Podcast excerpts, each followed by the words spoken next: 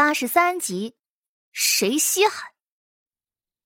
裴婉月心伤这么一说，卢氏便心生愧疚，他立即解释道：“娘不是在怀疑你，只是想告诉你，这个家里你惹谁，我都能保护你，可唯独谢平岗不行，娘也怕他。别看他这人粗壮，看着鲁莽，实际上……”他比你谢伯伯可聪慧多了，又是在思行寺做事，查过的案子也有不少的了。你若是真的犯了错，怕是瞒不过他。裴婉月微微低着头，咬死就是不认。我没错，谁说要靠玉还有你们的施舍才能去皇家书院了？我自己想到法子了，才用不着，用不着去偷呢。你，你说什么？我说我想到法子了，可是裴婉月这么一说，卢氏就更怀疑了。女儿才来这里多久啊？她哪来的法子？娘，我在古兰书院也认识一些人，其中有个女孩子的姑父是个三品官，他和我说过了，如果我真的想去皇家书院，可以让他姑父给我写一封举荐信的。娘，我不用交钱了。哪怕我不是谢家的人，我也能去了。裴婉月的眼神又是紧张又是期待，卢氏却听得发懵。三品官啊，那可是比他男人还要高的官职。既然这官员还能举荐，那为什么不举荐亲戚？比如你说的那个小姑娘呢？卢氏抓到了重点。裴婉月脸色就是一白。我那个朋友根本不想去皇家书院，所以才将信让给我的。他这话却让卢氏突然想到了某种可能。你是不是偷拿着玉和别人交换条件了？平岗说过，这玉可以拜皇家书院任何一个人为师，数不清的人想要。你说？你是不是将玉送给别人拜师？你换一个进书院的名额了？我没有。裴婉月咬咬牙，就是不承认。卢氏突然抬手想要打他，可是瞧着女儿这副倔强的样子，又打不下去，气得他只想摔东西。卢氏心里实在是难受。你，你好糊涂啊！娘知道你想去皇家书院，可是这古兰书院也是天下前三名的书院呐，你有什么想不开的呀？这事儿你能做的神不知鬼不觉吗？那办事的丫头万一说漏了嘴呢？谢家是会想方设法保你颜面，但你以后还有进谢家族谱的可能性吗？真是浪费了他一番苦心啊！他已经在安抚谢牛山了。而谢牛山也愈发松动。谢平岗为人小心谨慎，不想立即将他女儿记入族谱。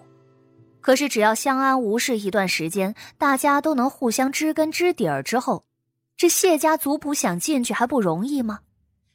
可现在倒好，女儿竟然做出这种事儿来，哪怕没有实质证据，可是但凡有点怀疑，谢平岗还能愿意让女儿进门吗？裴婉月也气道：“不进就不进，谁稀罕？”卢氏指着裴婉月：“哎呀，糊涂啊！你真是要气死我了！谢家在官员里头是不大光彩，那也比商户强啊！你占一个官眷的名头，但凡谢牛山肯认你，那你就能做这家嫡女，这怎么着也能嫁一个官宦之家呀！”谢家人不好说亲，主要是谢牛山和谢平岗这两个杀过蛮子的粗人惹人害怕。可家里其他的孩子，只要把眼光放低点也还是有人愿意结亲的。即便不找个身份对等的官员，那也能找个有才学、有前途的举子啊。不像是那些商户身份的，想要攀上官员，要么就只能做妾，要么就是填房。有几个能直接嫁进门做正室的？可裴婉月就看不上卢氏这副看低他的样子。明明他自己很优秀，在古兰书院这几日，先生也都夸他懂事聪明。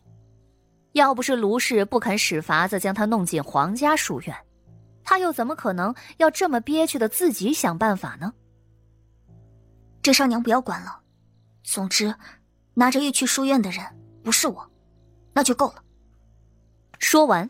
裴婉月直接冷着一张脸就出去了，卢氏被他气了个仰倒，可又不敢大声宣扬。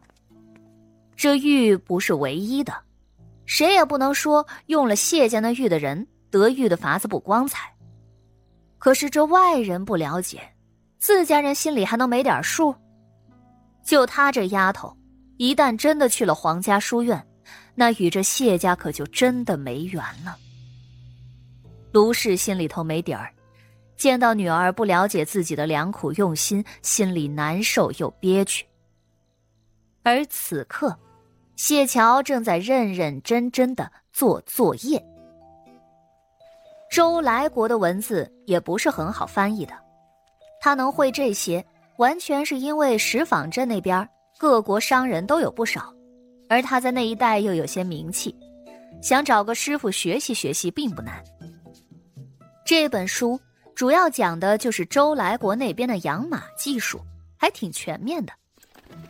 谢桥正在翻译着，一只鸽子突然落进了院子里。春儿将鸽子抱过来，谢桥把鸽子腿上系着的纸条打开看了看，忍不住满意的笑笑。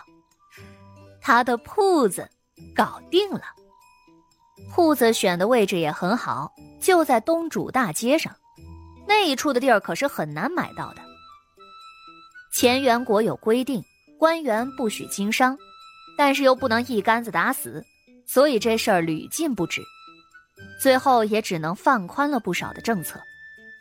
就比如谢牛山，他自身是官员，可是他娶的媳妇儿是商户，按照正常情况，难免要带些嫁妆过来的。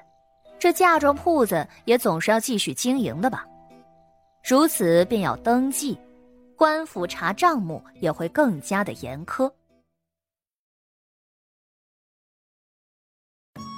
本集就播讲到，感谢您的收听。去运用商店下载 Patreon 运用城市，在首页搜索海量有声书，或点击下方链接听更多小说等内容。